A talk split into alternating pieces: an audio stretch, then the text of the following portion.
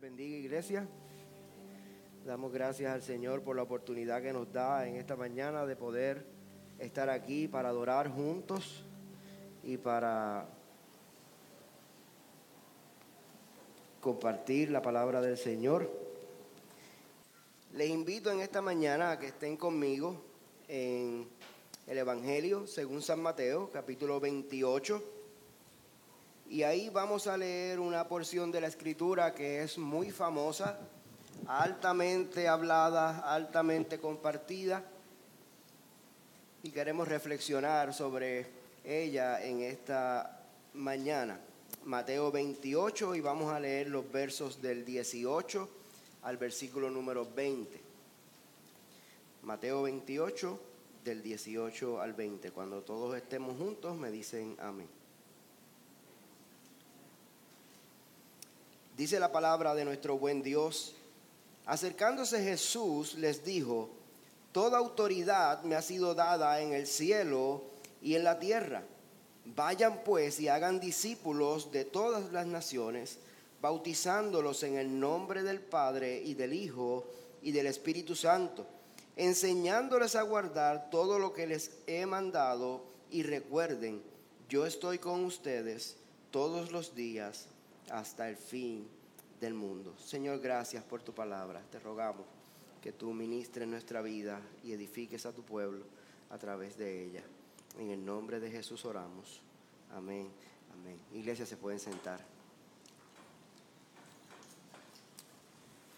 Todos los que estuvimos la pasada semana y los que más tarde lo vieron a través del, del internet, el domingo pasado el pastor Félix nos llevó a conocer quién o qué es un discípulo. Y una de las cosas importantes que nosotros debemos recordar acerca del sermón de la, pasada, de la semana pasada es que un discípulo en primera instancia tiene que ser un creyente. Es alguien que ha nacido de nuevo. Si esto no ha sucedido, no, si esto no ha sucedido en la vida de una persona, podrá ser un simpatizante, podrá ser quizás alguien que admire al Señor Jesucristo, pero no puede ser un discípulo. Un discípulo es aquel que ha nacido de nuevo, es un creyente que anda siguiendo, viviendo, escuchando y practicando las enseñanzas de nuestro Señor Jesucristo. Así que como vimos la semana pasada, un discípulo es uno que entiende, es uno que permanece y es uno que obra. Así que cuando nosotros vemos estas tres palabras juntas, inmediatamente podemos comprender que ser un discípulo incluye muchas cosas más que, que solamente adquirir conocimiento. Aunque no debemos olvidarnos de que el conocimiento es una parte esencial de la vida de un discípulo, aunque no es lo único. Esta mañana quisiéramos ver cómo se ve el discipulado en las misiones. Y yo sé que cuando hablamos de misiones, inmediatamente pensamos en vender todo lo que tengo aquí, montarme en un avión, irme a Timbuktu y allá ir a hacer misiones. Pero quiero presentarlo desde cómo se ve el discipulado en las misiones, pero no tan solamente en el aspecto de poder salir a un lugar lejano a hacer misiones. El título de este sermón en esta mañana es Viviendo la misión. Y es que el discipulado y la misión se compenetran y van a impactar, como vamos a ver, van a impactar todos los aspectos de nuestra vida. Ahora, por lo general, cuando hablamos de hacer misiones, como ya les dije, lo primero que salta a nuestra mente son dos cosas. En primer lugar, evangelizar, ganar almas para Cristo y, e ir a un lugar lejano a hacer la obra que el Señor nos haya enviado a hacer. Así que el mayor énfasis que se le da cuando hablamos de la gran comisión es que el texto, eh, que es el texto que nos ocupa en esta mañana, pensamos en evangelizar. Esto es una parte importante de la misión, es, una parte que, que necesitamos hacer, pero generalmente cuando nosotros comenzamos a evangelizar, muchas veces como que o la gente no te quiere escuchar, o la gente te dice, no, a mí de eso no me hable. No, es que yo quiero seguir eh, llevando mi vida como yo la llevo. ¿Y qué trae eso a la vida de nosotros? Eso trae muchas veces que nos desanimamos al ver que no siempre que nosotros compartimos el Evangelio obtenemos el resultado que estamos esperando. Porque generalmente, como todo en este mundo, nosotros queremos ver a las personas que reaccionen al momento. Compartir el Evangelio y que inmediatamente ellos tomen una decisión por el Señor, como generalmente se le dice, ¿verdad? Ahora, el Señor nos ha dejado una misión. Y cuando nosotros escuchamos esa palabra misión, tenemos que distanciarla de lo que es un evento. Una misión que cumplir no es lo mismo que un evento que realizar. Los eventos siempre, al final de cada uno, tú y yo podemos medir cuál ha sido el resultado de este, si valió o no valió la pena poder realizar dicho evento, pero la misión que el Señor nos ha llamado a realizar no es una misión en la cual nosotros debamos poner nuestra mirada en el aquí, en el ahora, en el hoy, tampoco en el mañana, sino que cuando nosotros decidimos vivir la misión, necesitamos entender que nuestra visión debe estar puesta en la eternidad.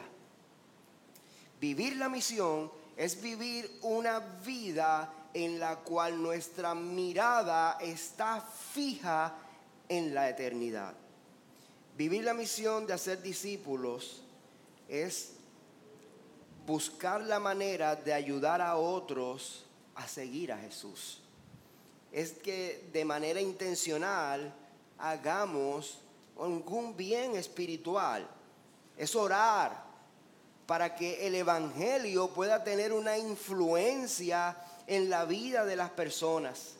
Es proclamar la palabra de Dios y claro que cuando nosotros hacemos todas estas cosas va a haber un fruto que vamos a poder ver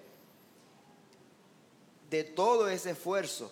Ahora, pero lo hacemos en beneficio de lo que pasará en la eternidad.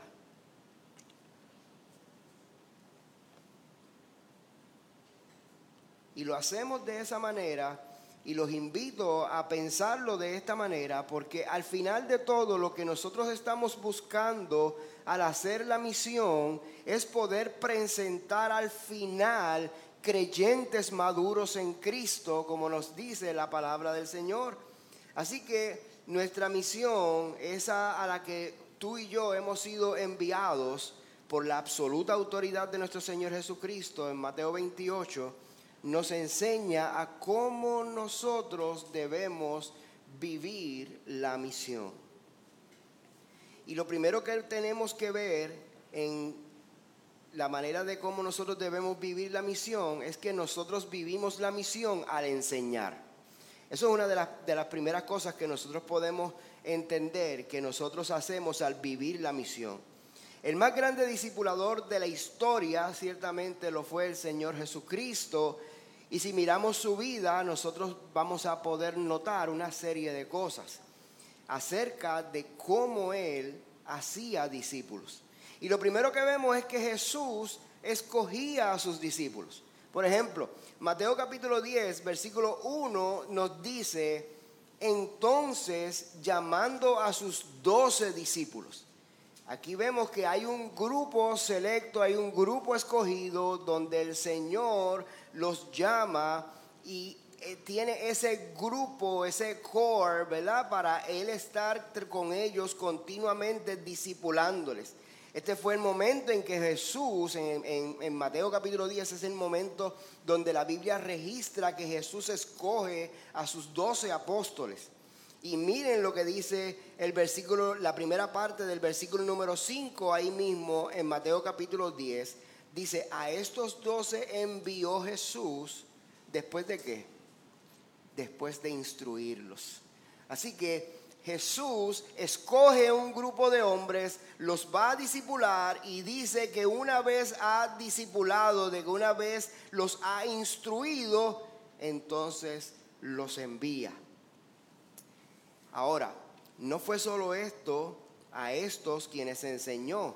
También nosotros vamos a ver en Marcos capítulo 10, versículo 1, cuando dice, levantándose de allí Jesús se fue a la región de Judea y al otro lado del Jordán y se reunieron de nuevo las multitudes junto a él y una vez más, y esta es una palabra importante, y una vez más, como acostumbraba no era algo de un momento, no era como cuando tenía ganas, no era si me sentía bien, es como acostumbraba, les enseñaba. Así que dentro del ministerio de Jesús vemos cómo Jesús escoge, tiene un grupo selecto donde está Él con ellos de una manera continua haciendo discípulos, pero no era la única manera de discipular que tenía Jesús, sino que también cuando se reunía, también enseñaba y también discipulaba a todos los que se reunían. Aquí en el texto nos dice que era una multitud.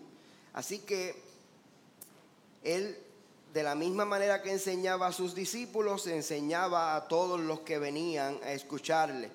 De esta misma forma, no solamente Jesús, sino que es el modelo que Jesús implanta para que sus apóstoles puedan continuar haciéndolo. De hecho, los apóstoles de, igual manera eh, hacían un esfuerzo inmenso en poder disipular a los hermanos a través de la enseñanza de la palabra. En la Reina Valera del 60 dice en el libro de los Hechos, en el capítulo 20, versículo 7, hablando de Pablo, el primer día de la semana, reunidos los discípulos para partir el pan, Pablo les enseñaba. Habiendo de salir al día siguiente, y dice que alargó el discurso hasta la medianoche. Así que una de las cosas que vemos en la vida tanto de Jesús como de sus apóstoles, de sus discípulos, es que la enseñanza era una parte esencial de lo que ellos hacían y enseñar la palabra como ya les dije, una parte esencial del discipulado, pero debemos cuidarnos de no interpretarlo como que es un llamado exclusivo también para los pastores o para el liderato de la iglesia. Porque sabes que en Mateo 28 del 18 al 20 no le está diciendo, ustedes pastores, ustedes líderes, vayan, hagan discípulos, bauticen.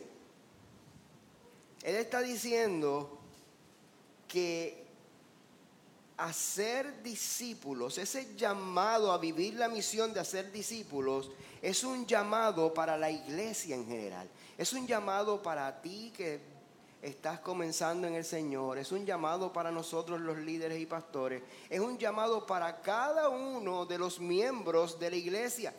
En la manera en que los miembros de la iglesia van creciendo espiritualmente y creciendo en el conocimiento de la palabra, deben ser animados a buscar las oportunidades de poder iniciar, tanto con no creyentes, así como con hermanos en la fe, alguna enseñanza entre ellos. Porque usted puede decir, sí, pastor, pero es que yo estoy empezando en la, en la iglesia, yo me, Dios me salvó hace un mes, hace dos meses, hace tres semanas, yo no sé. Perfecto.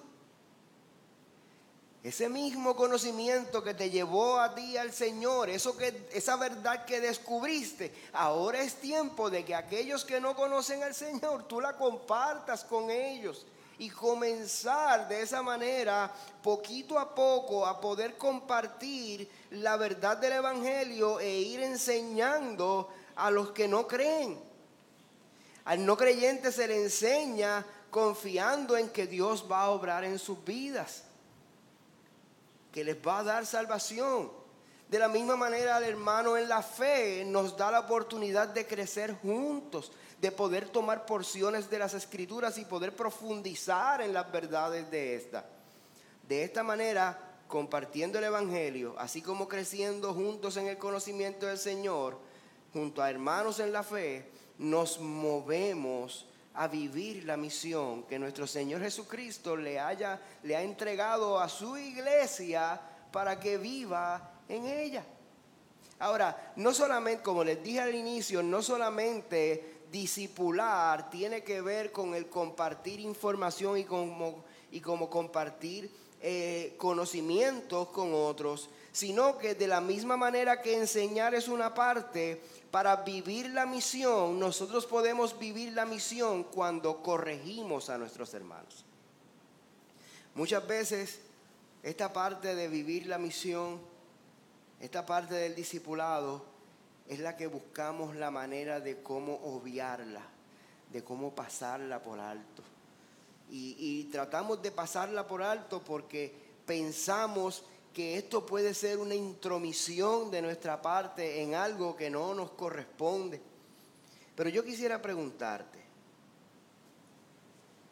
si tú ves que tu hermano en la fe va a cruzar la calle aquí al frente de la iglesia, porque se le dañó el carro o porque vive al otro lado de la calle. Y tú ves que tu hermano en la fe va a cruzar la calle y viene un camión que tú sabes a todas luces que no le va a dar tiempo a detenerse. Yo te pregunto, ¿permanecerías en silencio o le advertirías del peligro?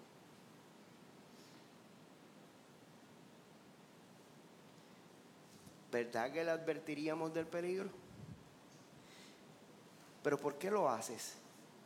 ¿Por qué tú le adviertes que el camión le va a pasar por encima? Porque lo va a afectar, le van a pasar por encima, lo va a matar. ¿Y tú crees que el camión es mucho más peligroso en la vida de una persona que el pecado, que la que la tentación, que el ataque de Satanás en la vida del creyente? Cuando nosotros vemos que una vida dentro del proceso de la misión del discipulado, cuando nosotros vemos que hay una vida en peligro, hay ocasiones en las cuales por amor a nuestro hermano tendremos que advertirles, tendremos que decir, esa decisión que estás haciendo está equivocada, esa manera en la que te estás comportando está incorrecta. Es que el discipulado se trata de crecer en la verdad del Señor. Pero no es solamente eso, sino que también cuando por amor nosotros corregimos, siempre pensamos que creemos cuando adquirimos conocimiento, cuando aprendemos alguna verdad nueva. Pero la verdad es que cuando nosotros por amor corregimos el error, cuando señalamos la falta, cuando señalamos el pecado de nuestros hermanos, de igual manera todos crecemos la corrección nos ayuda a crecer porque sabes que posiblemente ese hermano que está desviándose del camino y tú lo corriges, no se había dado cuenta. Siendo creyentes, tú y yo, viviendo la misión del discipulado, debemos reconocer que el pecado en ocasiones nos engaña. A veces nosotros pensamos que estamos haciendo algo bien pero al final de todo resulta que no, que es una actitud o una conducta pecaminosa. El pecado tiende a engañarnos, a cegar nuestra visión acerca de aquello que ciertamente es pecado, pero nosotros no, o no lo vemos tan malo, o pensamos que, que no es malo, o peor aún, a veces nos justificamos y decimos, bueno, pero es que todo, eso todo el mundo lo hace. Eso todo el mundo lo hace. Amados, estar viviendo la misión como discípulos de Jesús debe movernos a comprender que tú y yo necesitamos a otros creyentes en nuestra vida. Necesitamos que otros creyentes puedan acercarse a nosotros para que nos muestren y nos ayuden a ver aquellas cosas en que nosotros o que por nosotros mismos no vemos o a veces sabemos que están ahí el problema es que somos lenientes en trabajar con ellas. Esto es parte de lo que debemos hacer como iglesia cuando uno de nuestros miembros se compromete más con el pecado que con Cristo. Porque cuando empezamos a desviarnos es una señal de que mi compromiso está más ajustado, más cercano a esa conducta pecaminosa que a nuestro Señor Jesucristo. El ejemplo de que esto es lo que debemos hacer en la misión del discipulado por, amor a nuestros hermanos, lo vemos en el proceso de Mateo capítulo 18, versículo 15. Cuando usted ve ese pasaje, usted va a ver y dice, y si tu hermano peca, no dice, sal cogiendo a buscar al pastor. Ve cogiendo y búscate un líder de la iglesia. ¿Qué dice? Si tú ves que tu hermano peca, ve y repréndelo a solas. Así que, ¿tuviste la falta en el hermano? Acércate al hermano por amor, corrígelo. Si te escucha, has ganado a tu hermano. Pero si no te escucho, si no te escucha, lleva contigo a uno o dos más. Ahora estamos haciendo parte de este cuidado pastoral para con el hermano que está pecando a otra parte de la iglesia. Ahora ya no, ya no es uno, ahora son tres o más, para que toda palabra sea confirmada por boca de dos o tres testigos. Ahora, ¿qué pasa si rehúsa escucharlos? Bueno, pues dice, entonces, si rehúsa escuchar, dilo a la iglesia. Y si también rehúsa escuchar a la iglesia, sea para ti como el recaudador de impuestos. Ahora, el proceso del discipulado, el proceso de vivir la misión, te está llamando a ti y me está llamando a mí a ocuparme, a preocuparme por la vida de mi hermano y no tan solamente de ir yo, sino que también hacer parte a otros, a otros miembros de la iglesia para tener cuidado de este hermano que estamos viendo que se está desviando. Y eso también es parte de vivir la misión del discipulado. Es en medio de nuestra misión de hacer discípulos que estamos llamados a velar, a corregir, a cuidar la vida espiritual de nuestros hermanos. Ya hemos visto que tenemos, para vivir la misión del discipulado, debemos enseñar, debemos corregir, pero en tercer lugar, hay otra manera de vivir la misión del discipulado y es vivir la misión sin palabras el discipulado bíblico es mucho más que compartir información con otros.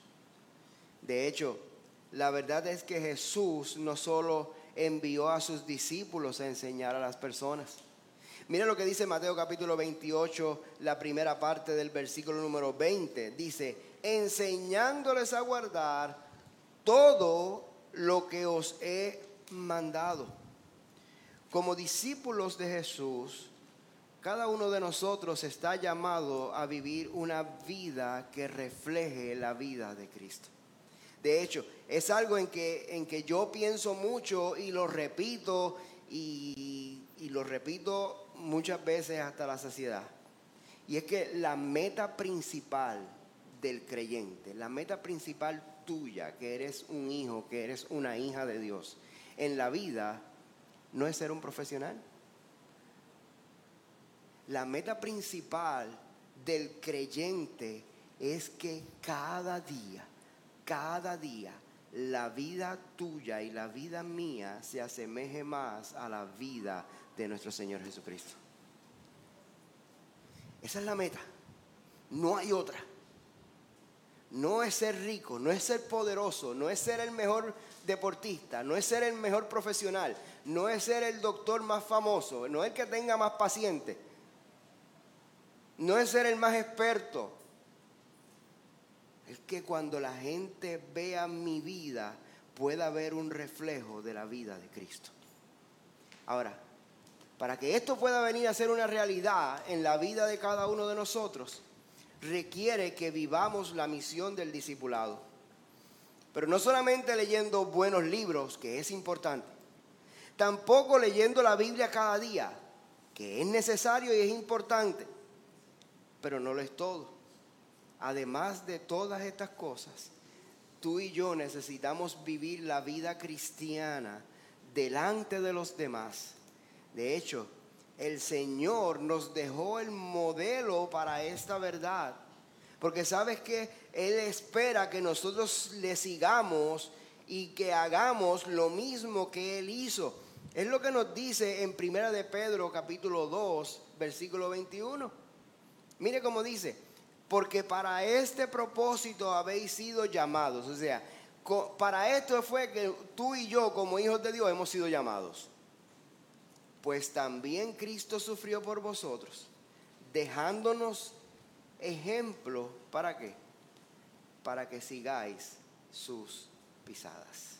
Así que el Señor nos deja el ejemplo de su vida para que tú y yo le sigamos, seamos imitadores de Él, caminemos por encima de la huella que Él dejó en este camino de la vida cristiana.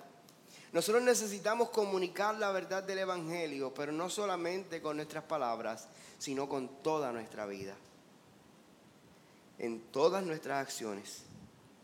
Yo siempre recuerdo un dicho que se usa para aquellas personas, yo creo que aquí nadie conoce, eso me pasa solamente a mí, que reconocen personas que dicen mucho y hacen poco.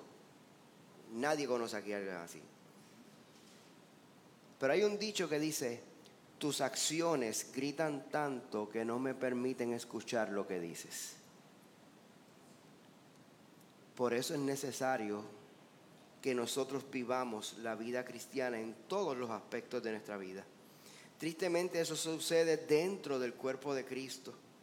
Cuando no entendemos que tanto el discipulado como la vida práctica, si podemos llamarla de esa manera, tienen que ir tomadas de la mano, una al lado de la otra, empezamos a decir muchas cosas, pero la vida dice otra. Vivir la misión del discipulado es similar a entrar a un internado. Es como entrar a estudiar a un colegio técnico. Ustedes saben siempre que esa es la guerra entre las universidades y los colegios técnicos. Las universidades dicen, nosotros tenemos los mejores profesionales, los mejores profesores, la gente con los doctorados y todas esas cosas. Y entonces por el otro lado llega el colegio técnico y dice, sí, ellos tienen los profesores, tienen los doctorados, tienen todo eso, pero cuando tú sales, ¿sabes hacer algo de lo que te enseñaron? Nosotros, con nosotros, si nosotros tenemos los profesores, te vamos a enseñar y te vamos a poner a practicar para que cuando tú salgas, ya tú sepas qué es lo que vas a hacer. Y esa ha sido la guerra y yo la tengo clarita, porque yo trabajé mucho tiempo en colegios técnicos reclutando estudiantes y yo sé cómo se maneja esa guerra. Algunas veces gané, otras veces perdí. Pero ahora, es, la vida cristiana es similar a eso. Vamos adquiriendo el conocimiento, pero a la misma vez vamos practicando lo que aprendemos. Vas adquiriendo una mayor responsabilidad según vamos avanzando. Esta verdad de no solo hacer discípulos, sino también modelar lo que creemos y enseñamos, necesitamos aplicarlo, pero no es solamente algunos aspectos, como ya hemos dicho, es que debemos aplicarlo a cada aspecto de la vida. Incluso mientras vamos formando y preparando a nuestros hijos para la vida adulta. Pero el tema del discipulado y la familia se va a encargar el pastor Israel y yo no quiero meterme ahí. Así que, eh, ahora, hemos visto que hemos enseñado, hemos corregido, hemos vivido la misión sin palabras, pero también debemos vivir la misión del discipulado en amor. Ir y hacer discípulos, ya sea que salgamos al campo misionero al exterior o que hagamos misiones en la calle de la urbanización donde vivimos, necesita ser hecha con amor. No hay otra manera. Si tú no amas a los perdidos, te va a dar igual que vayan allá a la iglesia, que vengan al Señor o que se pierdan en el infierno. Todo el, camino, la misión del discipulado necesita ser hecha con amor. Ya sea que salgas al exterior como en nuestras comunidades, debe ser impulsada por ese amor a los perdidos y por amor a nuestros hermanos en la fe el discipulado, cuando nosotros aquí los que, los que practican el hacer discípulos saben que el discipulado crea un vínculo, una relación afectuosa que va a ir en ambas direcciones la mayor parte del tiempo. Ese vínculo que se crea dentro de una relación de discipulado, de, amor en medio de, de esa misión, es lo que gana el terreno para que aquellos que no crean puedan venir a seguir a Jesús. Esa relación de amor que cuando llega el momento no solamente de enseñar, sino que también llega el momento de decirle, oye hermano, estás desviándote de la ruta, estás saliéndote del camino. Podamos hacerlo, podamos comprenderlo, podamos saber por qué es que se hace. Es lo que nos enseña el apóstol Pablo en Colosenses capítulo 3. Pablo en Colosenses capítulo 3 nos dice que la palabra de Cristo habite en abundancia en vosotros, con toda sabiduría, haciendo qué? Enseñándoos y amonestándoos unos a otros, con salmos, himnos y canciones espirituales, cantando a Dios con acción de gracias en vuestros corazones. Es por amor, amados, que nos enseñamos los unos a los otros. No es por janguear, no es por pasar tiempo, no es por salir de casa y coger fresco o beber café en el coffee shop. Es que amamos a los hermanos. Es por amor a los unos a los otros. También por amor nos amonestamos.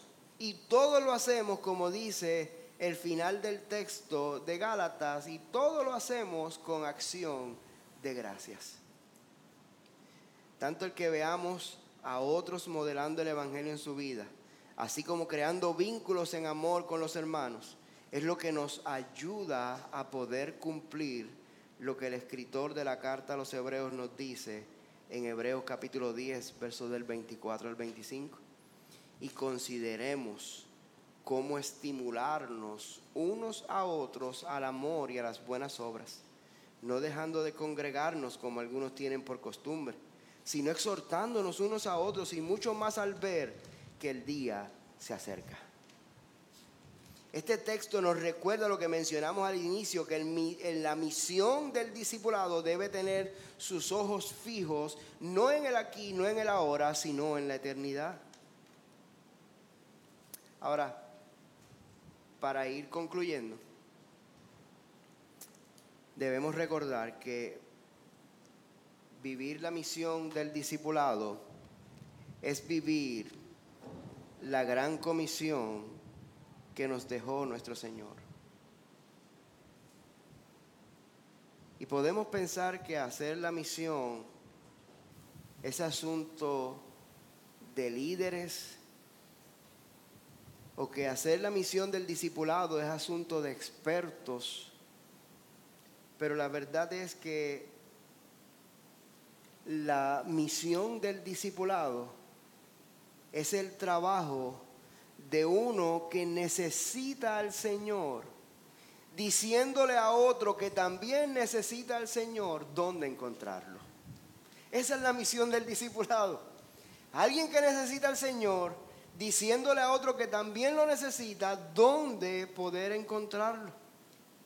Por eso la comunión de la iglesia local es el mejor lugar para comenzar esta clase de relación de discipulado. Eso no significa que estemos fallando en la misión de ir a las naciones. Eso es hacer la misión del discipulado desde todos los aspectos de nuestra vida cristiana. Discipular, amados hermanos, al final de todo es cuando los creyentes toman la responsabilidad de prepararse los unos a los otros para la gloria de Dios. Es lo que nos enseña el Nuevo Testamento de principio a fin. De hecho, Primera de Pedro, capítulo 9, 2.9, dice, ¿qué somos y para qué tú y yo fuimos hechos? Primera de Pedro dice, pero vosotros sois linaje escogido, real sacerdocio, nación santa, pueblo adquirido por Dios, para posesión de Dios, a fin de qué? a fin de que anunciemos las virtudes de aquel que nos llamó de las tinieblas a su luz admirable. Ese anuncio nos va a traer a aquellos que aún no han creído y por el Evangelio creerán. Y ahí comienza esa misión del discipulado. Como dice el texto de Mateo 28, bautizándoles y enseñándoles a someterse al señorío de Cristo. Es ese anuncio del Evangelio que de la misma forma, todo forma, por medio de la misión del discipulado, a través de la palabra, nos dice, nos prepara, como nos dice segunda de Timoteo 3:17, equipando para que el hombre de Dios sea perfecto, equipado para toda buena obra. Amado, que estás aquí, que eres parte de la iglesia, si algo yo quiero que tú recuerdes en esta mañana y que salgas animado, es que te animo a que vivas la misión y que salgamos a ser discípulos. Dios les bendiga. Gracias por sintonizarnos. Puedes encontrarnos en las diferentes plataformas de redes sociales, como también visitarnos a www.iglesiagraciaredentora.com.